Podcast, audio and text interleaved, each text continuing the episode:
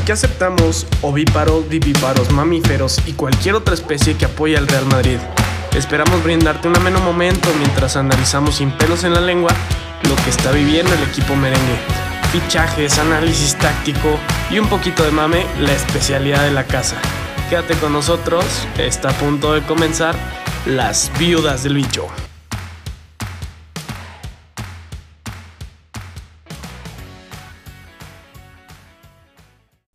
¿Qué tal amigos? ¿Cómo están? Gracias por acompañarnos. Nosotros somos las vidas del bicho, presentando a Mike Arellano, a Manny Valdés y su servidor Gerardo Torres. Eh, pues estamos muy tristes todos mm, por lo acontecido ayer en el Estadio Corregidora de, de Querétaro. Yo creo que sin duda, pues el, el episodio más más oscuro en la historia del fútbol mexicano. Manny Mike. Sin duda, Jera, sin duda. Creo que es uno de los episodios que quisiéramos nunca hubieran pasado no, no tener dentro del fútbol. Sobre todo porque pues, hay, hay familias en el estadio, hay gente que, que, va a divertirse y, e incluso ver a sus ídolos, ¿no? Ver a esas personas que, que tanto admiras y sobre todo siendo chiquito, yo creo que todos recordamos la Liga MX con mucho cariño, ¿no? Y no, no esta clase de cosas. La verdad es que es, algo súper triste. Muy, muy triste, la verdad. Sí, Manny. No, la verdad es que esto es. Eh, lo que sucedió ayer es. Yo creo que el episodio más grotesco y trágico de la historia de la Liga MX, sin lugar a dudas. Es lo peor que ha pasado en la historia del fútbol mexicano. Nunca había sucedido algo tan... Pues una absoluta vergüenza y, lo peor es que creo que, como siempre, pues no va a haber ningún tipo de consecuencia, ¿no? o sea, al parecer, al parecer simplemente suspendieron la jornada de hoy y ya la otra semana a ver qué nueva cosa sale y, que se nos olvide a todos, ¿no? Y el Querétaro queda suspendido indefinidamente. Y, y algo que mencionaba Mike es de los niños, o sea, pues imagínate, o sea, la, pues el golpe psicológico, o sea, para los niños que estuvieron ayer viendo esas escenas, gente muerta tirada en el piso, eh, vandalizada la gente, o sea, o sea, vejada la gente, o sea, los mataban y les quitaban la ropa y no sé qué más les hacían. estamos muy mal, estamos muy mal. Y es un reflejo de una sociedad que no está bien, Gera. Es, un reflejo de, una sociedad que no, es capaz de distinguir entre un espectáculo y, y, una, y una vida. O sea, por ahí en la tarde ponía un ejemplo con mi familia, que creo que es exactamente el reflejo de esto. Es como si te pelearas porque a alguien le gustó una película y a ti te gustó otra. O sea, es un, esto es un espectáculo, esto no cambia tu vida, esto no cambia tu, tu próximo año, ni mucho menos. Y es como estar dispuesto a acabar con la vida de alguien porque no tiene tu mismo gusto. O sea, esto es, esto es algo no sé si decir peor que el, tema que ya conocemos de este año, el conflicto entre Rusia y Ucrania, pero, pero es algo equiparable. O sea, al final terminan perdiéndose vidas y por algo que tal vez al final ni siquiera vale la pena, ¿no? Bueno, pues ayer murió más gente en el estadio Corregidora de lo que murió en Ucrania por los conflictos bélicos, ¿eh? Imagínate.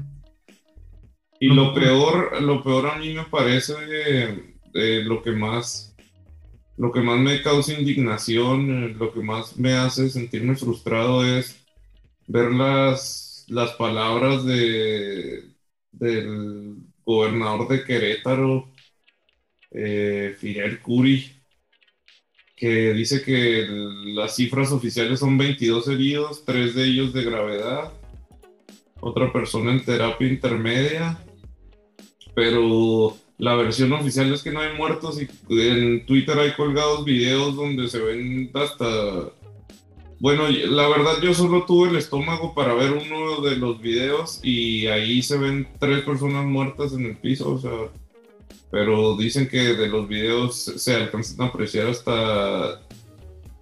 Primero manejaban la cifra de 17 personas, pero creo que ahora va en 30, ¿no? Puedo creerlo.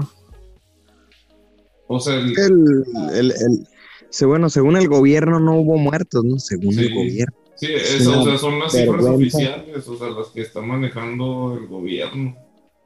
Es una Y vergüenza. así se va a quedar y esas son las cifras que le van a reportar a la FIFA, entonces... O sea, ¿qué es esto? Seguimos en el año 68 de cuando fue la, la matanza de Tlatelolco que el presidente Díaz Ordaz lo, logró ocultarlo al mundo y así o sea, se, se pudo, se pudieron desarrollar las Olimpiadas en ese año en México. Por favor.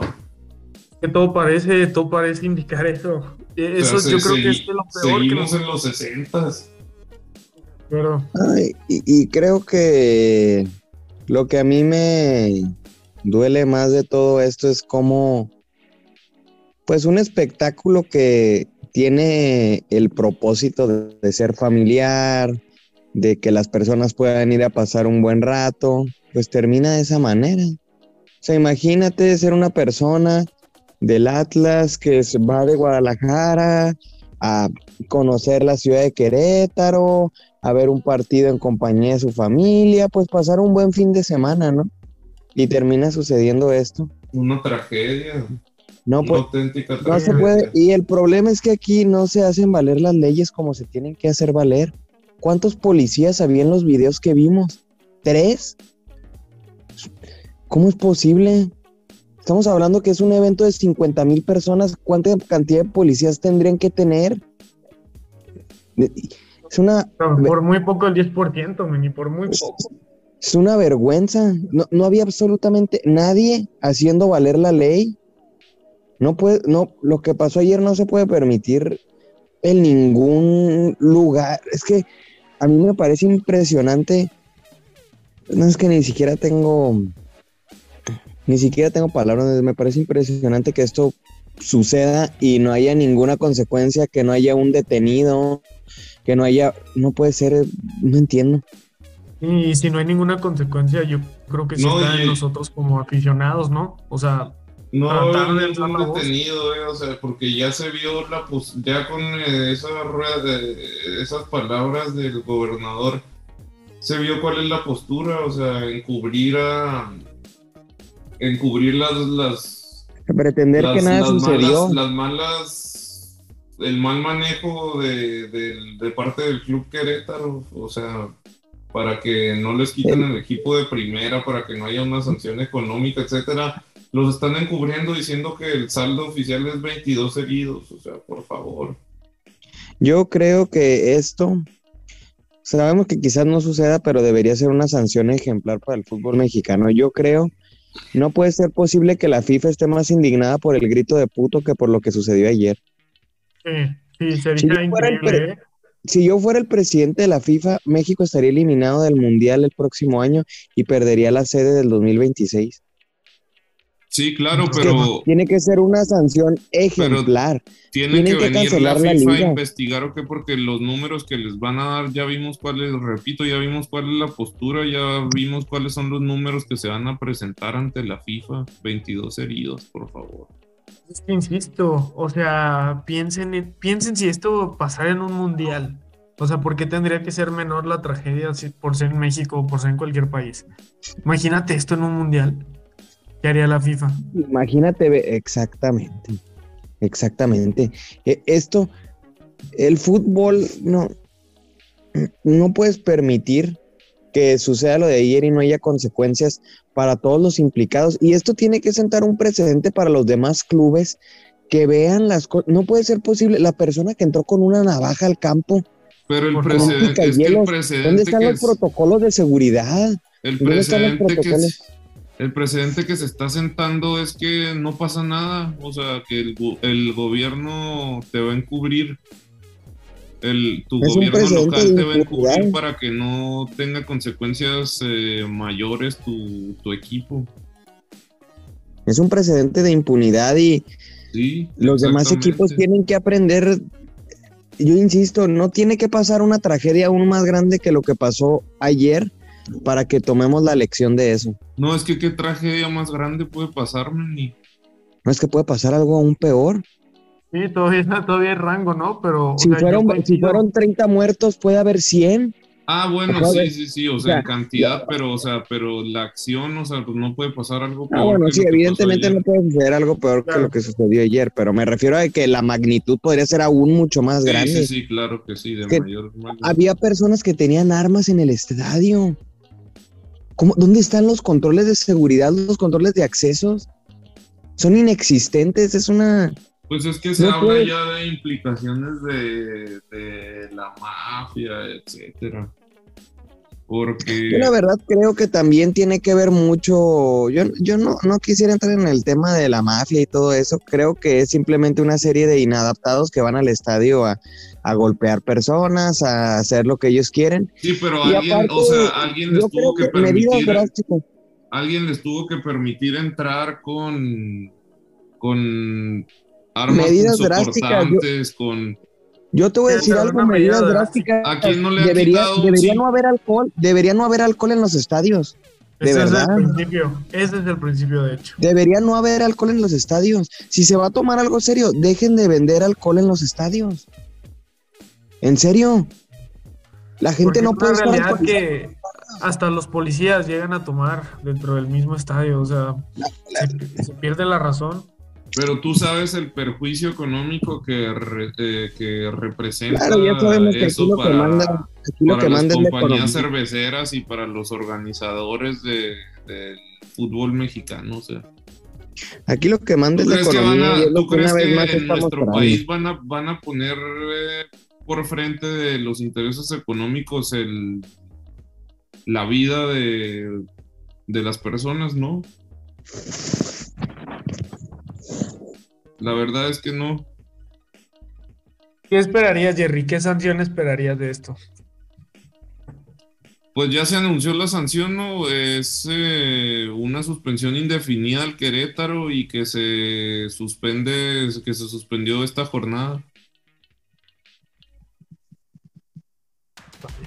Eh, Es, es que es nada, de verdad que es nada este, este capítulo. Impresionante. Pero bueno, creo que co- coincidimos perfecto, ¿no? En que, en que esto es encaminado para no perder la sede del Mundial y para que México pueda disputar el Mundial Sí. también y no, no se caigan Lo patrocinios. que, lo que yo propondría es que, Es que tienen que que es- desafiliar al Querétaro. Es que no, aparte que de algo eso, o sea, pero inmediatamente es, este, pues que se suspenda ya eh, este torneo, o sea, esta, este clausura 2022 y de parte de la FIFA, pues que nos, que nos descalifiquen automáticamente para el Mundial 2022 y se nos quite la sede del 2026. Ojalá, ojalá la FIFA lo tomara así, o sea, de verdad que nos tiene que doler. O sea, esto es algo que nos tiene que doler. Pero es que la, la- ¿y qui- quién va a ser la fuente de la FIFA? Porque a la FIFA le están diciendo que el saldo oficial es 22 heridos, que no hubo muertos. Es don- lo que yo les decía que sí como aficionados, o sea, tenemos que, que poner un alto.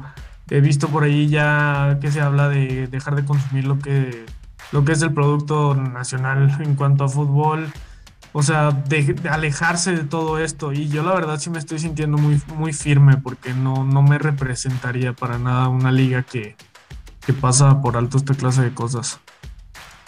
La sanción más severa, según esto, o sea, con lo que quieren cambiar todo, es que las barras visitantes a partir de hoy ya, van a, ya no van a poder ir a los estadios. si O la sea- sanción es que las barras visitantes no vayan a los otros estadios, lo cual es una pues vergüenza. Ese es el mínimo aceptable, Mini. Que no, no- Y ayer Pero los bueno, yo creo que asesinos fueron la, la barra local, no la barra visitante. ¿eh? Sí, Ay, es que no puedes, no puedes solucionar, o sea, es que yo simplemente estoy, no puedes creer que eso va a solucionar el problema. Y es que este es un problema que hace dos años la misma afición del Querétaro fue a San Luis y también se pelearon. Y es que no. Pues vamos a continuar con otro tema. ¿Qué les parece? Algo ya más, pues de fútbol, ¿no? Que es lo que finalmente nos gusta en las viudas del bicho. Y pues vamos a platicar de la, esta semana, ¿no? Que viene la Champions, eh, el regreso de la Champions en, pues hay cuatro partidos, el partido del Bayern Múnich, el partido del Real Madrid evidentemente, y dos series que ya están pues parcialmente definidas, que son la del Manchester City y la de Liverpool, ¿no? Eh, pues creo que predicciones, me parece que en, en, el tema de Liverpool y de y de Manchester City, pues ya esos dos equipos están pues del otro lado. Sí, Yo no creo que el Bayern vaya a tener muchos sobresaltos para vender, vencer al Salzburgo. Y creo que la única eliminatoria que queda abierta es la de Real Madrid contra el PSG. ¿Ustedes cómo lo ven? Sí, tal cual, Meni. No, no veo que ninguno de los anteriores equipos vaya a tener algún pase complicado. Y creo que esta llave se empieza a abrir. ¿eh? Hace una semana hablamos de una posible crisis del Madrid, de que el PSG llega muy fuerte. Y no sé, o sea, Pero para este ayer, próximo partido, el ayer Madrid el, jugó increíble ayer. El Madrid tuvo su mejor partido de la temporada, ¿eh? Y fue. Muy buen partido. Fue, fue de, divertidísimo de... ver el partido, o sea, incluso para, para uno como aficionado merengue, incluso cuando el Madrid iba perdiendo el partido, estaba buenísimo. Sí, ida y, ida y vuelta, ¿no? Mucho contragolpe o sea, yo estaba disfrutando el partido incluso cuando íbamos 0-1 abajo en el marcador. ¿Y qué, qué, cambio se vio ahí en el, en el centro del campo? O sea, creo que sí lo que pueden aportar Es de que- pronto Camavinga, Valverde, Sí. intensidad, velocidad, o sea, ya juegan como otro ritmo y sí, sí lo nota el equipo. Es lo que hablábamos, son los que tienen el cambio de ritmo ahí en el centro del campo. Sí, sí se nota la diferencia. Bueno, y que Modric, Dios mío. Diosito. No, sí. Va sobrado, va sobrado Modric. Y bueno, más, más adelante tocamos este tema, pero ojito con Modric, ojito con Modric. Y bueno, por su parte el PSG perdió esta, esta jornada también, ¿no? 1-0. 1-0 perdió contra el Niza. El Niza. Pero, pero vieron que Messi hizo un caño. Eh, Salió en todos los diarios y periódicos, ¿verdad? Hizo un caño, así como Pedri cuando hizo un caño a 90 metros de la portería rival. El gol de Camavinga de 40 metros, ese no sale, no, no es tan popular. Aquí somos más de vitorear pases para autogoles de Pedri. Pero, pues yo creo que la eliminatoria la veo bastante abierta, pero solo espero que no suceda algo raro como en el partido de ida con un planteamiento extraño de Ancelotti, no sé. Del Y la verdad a mí funcionario. lo que me preocupa más son las bajas, ¿no? O sea, siendo bastante honesto. Sí, es sensible la baja de, de Casemiro, sin duda. Y la baja de Mendy. Y la de Mendy. Uy, Yo la verdad creo... Yo la verdad creo que si no estuvieran esas dos bajas yo me sentiría bastante pues confiado que el Madrid pudiera remontar. Pero con esas dos bajas la verdad no. En especial con la baja de Mendy porque Y la Pues baja ya de Cross también por lesión. Pero Oye, bueno, no, ya, ya lo venía, ya, lo veíamos, ya lo veníamos platicando que nos gustaría ver ahí a Camavinga o a Valverde en vez de Cross y pues ahora ayer funcionó muy bien. yo la verdad creo que la baja de Casemiro es sustituible porque Casemiro no está teniendo su mejor temporada. Sí. Creo que la baja de Cross también es sustituible porque finalmente pues tienes ahí a Camavinga, tienes a Valverde, inclusive el mismo Ceballos podría ahí hacer un partido digno, Ceballos ha, ha cumplido eh, cuando, pero en el se caso le ha de. Mendy, en el caso de Mendy sabemos quién es el ahí viene el sustituto, o sea, problema. Ahí viene el problema. podría jugar eh, Pero podría tú, jugar quizás Alaba de lateral en lugar de Marcelo y Nacho. yo con Yo Nacho, creo que va a jugar Alaba de la lateral. Yo sí creo que va a jugar al lado de material. Yo creo De que yo, material, cara, de lateral. yo, yo creo Yo que preferiría a, a Nacho, pero no, no por porque sea mejor lateral no izquierdo que Alaba, que pero para- para que no se toque la central, o sea, po- porque esa pareja militado, militado Alaba es espectacular. Es que sí. Sí, pero finalmente creo que lo. Lo que se tiene que evitar es que no juegue Marcelo. No, y lo que Yo no tampoco sé. estamos pensando es que muy seguramente el PSG sí va a arrancar con Neymar, Mbappé y Messi. Entonces sabemos que Mbappé se iría para la banda derecha. y eso ¿Sentarán a Di María? Ver directamente a, a Marcelo. Yo creo que sí, güey. O sea, sería lo normal. O sea, sería completamente normal. Porque también el PSG sabe que el Madrid va a ir a buscar. O sea, el Madrid Y tiene también el PSG sabe que no está Ferland Mendy. Sí. Ellos van a hacer su Claro, estrategia en base al hoyo que va Claro, a tener güey. ahí el Madrid. Y mal harían que no. O sea, mal harían que no. Bueno, pues ojalá y Pero yo, Ancelotti no ¿ustedes ponga cómo lo ven? ¿Cómo, cómo, cómo ven? ¿Cómo ven su pronóstico? Creo que puede quedar 2-1 a favor del Madrid. Eh, y en penales creo que Tiburcio se luce. Yo la verdad también creo que el Madrid puede ganar y yo sí creo que nos podríamos ir a una definición en, en penales o tiempo extra. Creo que ese va a ser como lo que va a terminar sucediendo. Mójate, mójate. Yo creo que quedan 1-1. Ah, ¿Tú crees que el Madrid cae eliminado? Sí. Yo la verdad es que también no me siento muy optimista, en especial por la baja de Mendy. Es que creo que Mendy es el jugador que le da equilibrio al Madrid, se ha notado muchas no, veces. claro. Y, y es que, pues vaya, no sé, yo sí tengo miedo. O quizás experimentar otro tipo de alineación. ¿Ustedes cómo verían eso? ¿Una línea de tres? A lo No, mejor. imposible, imposible. No con sé. Sería muy difícil que, la, que la ceja se vaya a levantar para la línea de 5. La verdad no creo. Pero, pero bueno, a ver, aquí también juega el PSG, ¿eh? que no se nos olvide. Y no está jugando también, estamos hablando de que cuando juegan los tres de adelante les cuesta más defender, pero juegan mucho mejor al, contra, al contragolpe, es algo que les va a beneficiar. O sea, 100% les va a beneficiar.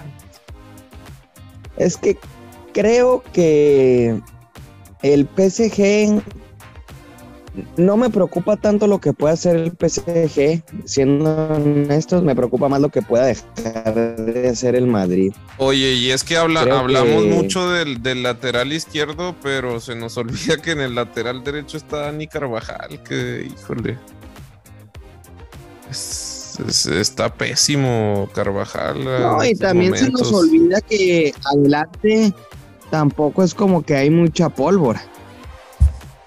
También eh, ayer sí el Madrid pudo haber jugado muy bien, pero finalmente terminó ganando por dos goles de 30 metros. No, También es Seamos gol, honestos, también o sea- es gol, men. Yo qué preferiría. No, no, también, también, ta- también es gol, pero yo creo que pues Asensio, No, pero Rodrigo. Ayer sí se vio muy O sea, bien el salir- equipo. Nosotros siempre salimos con uno menos, que es Asensio Rodrigo. Entonces también eso hay que ponderarlo, ¿no? Sí, es la que el- realidad. El, el- el- la banda derecha del Madrid necesita refuerzos, eh, tanto en el lateral como en el extremo. Yo creo que el Madrid necesita cinco o seis refuerzos para ser competitivos en Europa. Y la verdad es que, como dijo el Mike, me voy a mojar. Yo creo que el Madrid sí va a caer eliminado el miércoles. Pa. Oye, tranquilo, viejo. Creo que el Madrid va a caer eliminado. Y está bien, creo que es mejor. Así vamos a enfocar en la liga, planear la siguiente temporada. Creo que esta fue una temporada de transición. Contratar un nuevo técnico también, la verdad, yo no quiero que Ancelotti siga en el club. Oye, oye, ya tranquilo. No, seamos honestos, es que, pues, vaya, perdiendo. no, o sea, el piso, Manuel, mí estás el perdiendo el funcionario no me piso. conviene. Pero bueno, a mí el entonces, funcionario no me conviene. ¿y ustedes creen entonces, eh, ya hablando de del Bayern y el Salzburgo, ustedes no le ven ninguna posibilidad? No. Pero. Pues están uno No, yo uno. creo que va a ser una goleada. 10% le veo de posibilidad. Yo le veo A un ver. 0.01 por Veo más posibilidad que haya una sanción ejemplar de la FIFA a México a que el Salzburgo pueda eliminar al Bayern. No, mames. De plano, tanto así. Claro, no va a suceder. Creo que el Bayern va a anotar cuatro o cinco goles fácilmente. Bueno, pues ya veremos, pero ¿qué les parece si pasamos al siguiente tema y último tema? Hoy 6 de marzo el Real Madrid está cumpliendo 120 años de desde su creación. Grandeza. Pura grandeza. Mira, imagínate 120 años y 6 se de marzo de 13, 1902. 13 Champions, 120 años, 13 Champions.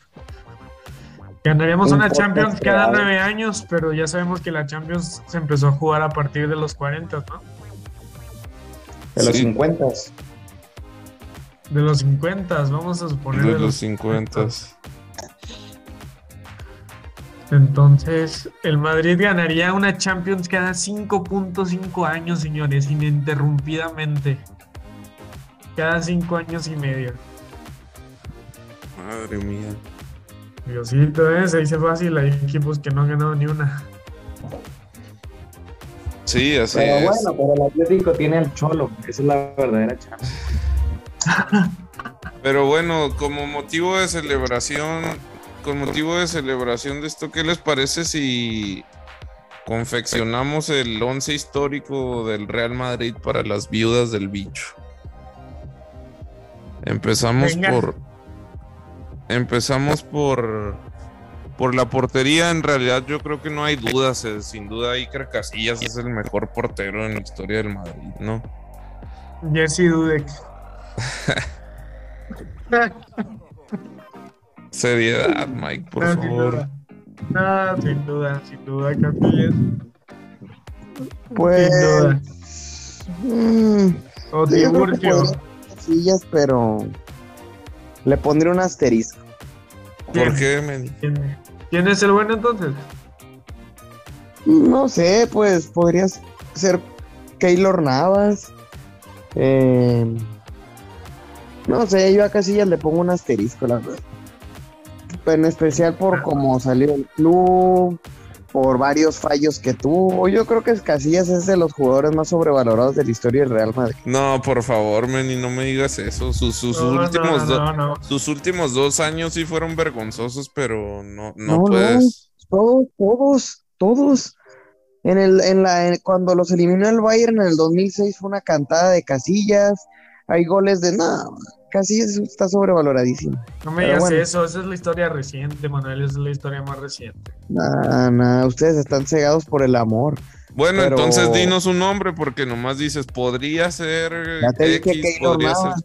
Keylor Ok. Navas, yo votaría por Keylor Navas. Keylor Navas. Si Keylor Navas hubiera nacido en Madrid en lugar de en Costa Rica, otra cosa sería.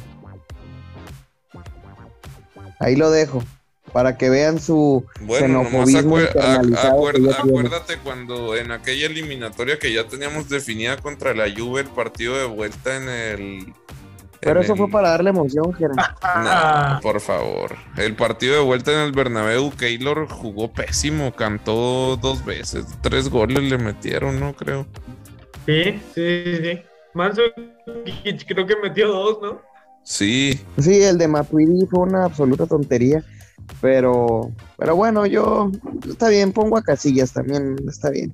Solo para no polemizar. Bueno, el- no, no, Meni, estás, eh, o sea, tienes derecho a opinar, Meni, pero de todos modos, Seguimos todos ahora modos con el que- lateral izquierdo, para mí Lateral Roberto, Carlos, sin duda. Yo creo que pongo a Marcelo. Roberto Carlos. No, yo la verdad Roberto es que me Carlos. quedo con Marcelo. No, Roberto Carlos defendía con una pierna tres veces más que Marcelo.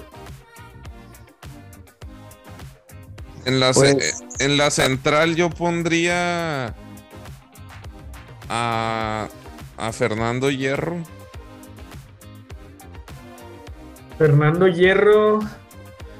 Eh, sí, creo que me iría por Fernando Hierro, sin problema. Y el otro, el otro central estoy entre Ramos y Manolo Sanchís. Manolo Sanchís jugó durante 20, tuvo 20 años de carrera y los 20 los hizo en el Real Madrid, terminó como capitán. Y pues lo de Ramos ya, ya todos lo sabemos. Lo, que yo le cuestiono a Ramos no, no es su juego, sino su su nivel de compromiso con el club. No, pero yo creo que sin problema, sin problemas Sergio Ramos. O sea, nos ha dado el momento más alegre que hemos tenido como aficionados de la historia moderna del Madrid. Imposible superar eso. La cuestión por la que yo me lo pregunto es porque creo que Sergio Ramos nunca terminó de entender muy bien lo que era el Real Madrid. A pesar de los momentos que nos regaló. Eh, creo que yo creo que sin duda Sergio Ramos es el mejor central que ha tenido en Madrid en su historia. Y creo que también estoy de acuerdo con Fernando Hierro. Creo que los dos son. Pues sí, ah, sin mucha duda. ¿quién, superaría a Ramos, Meni? Aparte de Fernando Hierro, o sea, ¿qué otro? Pues yo creo que solamente Pepe literalmente. Pero era evidente que en cualquier pareja de centrales, Ramos Pepe o Ramos Barán, el líder era Ramos. Ramos fue el líder de este equipo 12 años. Es la realidad. Sin problema. y nos, callamos a pedazos, ¿eh? Cuando no estaba Ramos, nos callamos a pedazos. Nos caemos a pedazos. Eh, ahora vamos a lateral, a lateral derecho. Lateral y yo creo que aquí es sencillo, ¿no? ¿Quién ven ustedes? Yo la verdad creo que pues, salvo sus últimas temporadas que ya sabemos que han sido pues no muy buenas de Carvajal, yo creo que Carvajal es el mejor lateral que ha tenido el club. Estaba pensando en Lucas Vázquez. no, sin duda los buenos años de Carvajal sí fue, sí fueron eh, palabras mayores, otra cosa. Sí, sin duda Carvajal. Carvajal es de lo, de lo mejor que se ha visto por la banda derecha del Madrid. O Sergio Ramos también, ¿eh? Cuidado. Sí, pues pudiera ser poner ahí a Sergio Ramos y, así entra Manolo Sanchís Alonso. Incluso podría ser a lo mejor Michel Salgado por ahí, no sé. Pero. también. Pero creo que creo que principalmente sí es Dani Carvajal. No, yo, yo entre Carvajal y Michel Salgado sí me quedo con Carvajal, la verdad. Sí, yo también sin duda. La verdad es que creo que Carvajal ha dado un gran nivel durante todos los años que ha estado. Quizás un poco. No, este estos últimos dos ya no. No, el pasado también.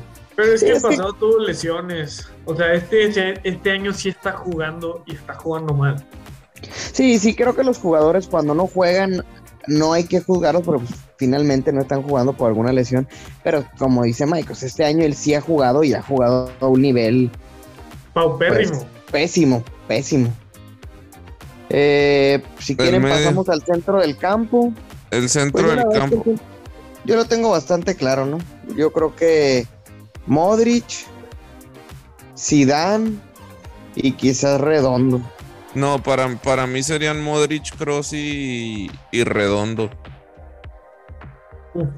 Digo, Zidane fue elegantísimo, pero hizo mucho más con Francia que con el Madrid. No, no, esto sí está muy difícil, pero es que, la verdad Redondo es este contención, o sea, con el que pelearía el puesto es con Casemiro y la verdad yo sí me quedaría con Fernando Redondo. Entonces, en, en Modric tampoco tengo duda, mi duda sería entre Kroos y Zidane y para mí sin duda ha sido mucho más exitoso en el Real Madrid Tony Kroos que Zinedine Zidane. Sí creo que me quedaría yo Makelele, Cross Modric. Mm, yo la verdad creo que están menospreciando mucho la figura de Sisu. Él también ganó una Champions en el Madrid. Eh, pero bueno, creo que estoy de acuerdo. Creo que Cross ha tenido una carrera mucho más exitosa en el Real Madrid. Yo me quedaría con Redondo, Modric y Tony Cross. Creo que tienen razón. Y de técnico hay que poner a Zidane. De técnico hay que poner a Zidane. pero faltan los tres de arriba. Pero bueno, faltan los tres de arriba. Yo creo que ahí no pues hay ni duda, Para, para, mí, para mí serían Gento, pues de las seis copas de Europa, Di Stefano y Cristiano Ronaldo. Sin duda alguna. Pero así como la dijiste, ¿eh? No, muchas gracias, muchas gracias. No empecemos con esto. Muchas gracias, no esto. Raúl fue el No. máximo goleador histórico del Madrid durante años. No, no estamos No. volviendo a tener esta conversación. No, ya esto fue un bucle en el tiempo, güey. Estamos regresando al, al meniverso de otro momento. No puede ser, güey. No, no, no, por favor, Raúl fue el mejor, el máximo goleador histórico del Madrid durante hasta que llegó Cristiano, lo seguiría haciendo si no hubiera llegado Cristiano. Pero mira, el- sí, pero te, te quedas con Raúl por delante de. Stefano. El Real Madrid no sería lo que, lo que es de no ser por Alfredo Di Stefano, men. No, claro, yo decir pondría eso. Raúl, Di Stefano y Cristiano. ¿Y dónde dejas a Paco Gento? Paco Gento ganó seis copas de Europa, Por men. favor. Creo que por Paco favor. Gento ganó seis Copas de Europa, pero Raúl también ganó tres Copas de Europa en el Real Madrid, ganó muchísimas ligas, insisto, máximo goleador histórico. Era el máximo goleador de la Champions. Pero es que sin, sin Di Stefano no seríamos nada, Manuel. No, pero Sí, Di Stefano yo lo dejo. Al Sí, quitas a Gento, al de las seis copas pa- de Europa. Yo la verdad es que sí quito a Paco Gento. No, Imagínate, nos dio casi el 50% de la Champions. Por favor. No, Sí. Manuel. No, Ah, está cegado, está cegado. Manuel. Pero bueno, fi- finalmente, es- finalmente, pues sí se quedan, somos dos contra uno, sí se quedan Gento, Di Stefano y Cristiano. Sí, señor. Y duda yo sería el ganador sin Zidane, ¿no? Sí, yo creo que ahí no hay ni nada más que hablar. A menos de que quisiéramos poner a Vanderlei Luxemburgo o a López. A Miguel No. Muñoz también podría ser. A Benítez. No. Benítez, tremendo crack. No, Miguel Muñoz sí es el de las cinco copas de Europa. No, pero yo creo que sí, Dios. sí nos llevó a otro nivel. O sea, ganar tres seguidas, tres, tres Champions seguidas es muchísimo, es una exageración. Si ni siquiera alguien más ha podido ganar dos. Creo que cerraríamos así. Yo creo Meni, que ¿lo todavía no, lo dimensionamos, eh, lo de las tres Champions seguidas. No, ah, vamos a llevar 480 años después y todavía no lo van a haber logrado. mi- Así es. Ahí, ahí es cuando lo van a valorar. Los huevos están de este lado y los van a ver. Y son blancos. Exactamente. Pero bueno, eso sería todo por hoy. Muchas gracias por acompañarnos. Nos despedimos, sus amigos las viudas. Mike Manny, palabras finales. Pues una tristeza que se vea esto en los estadios. Esperamos que, que pase algo, güey. O sea, de verdad, lo que sea, pero ya, ya estuvo de, de permitir esta clase de situaciones. Y venga, remontada el, el miércoles. Sin duda. A por la remontada. Gracias, Mike. Gracias, Manny. Nos vemos a la próxima. Esto fue Las Viudas del Bicho. Gracias por acompañarnos, nos vemos pronto. Recuerda suscribirte a nuestras redes sociales arroba Viudas del Bicho. Así nos puedes encontrar en Facebook, Instagram y Twitter.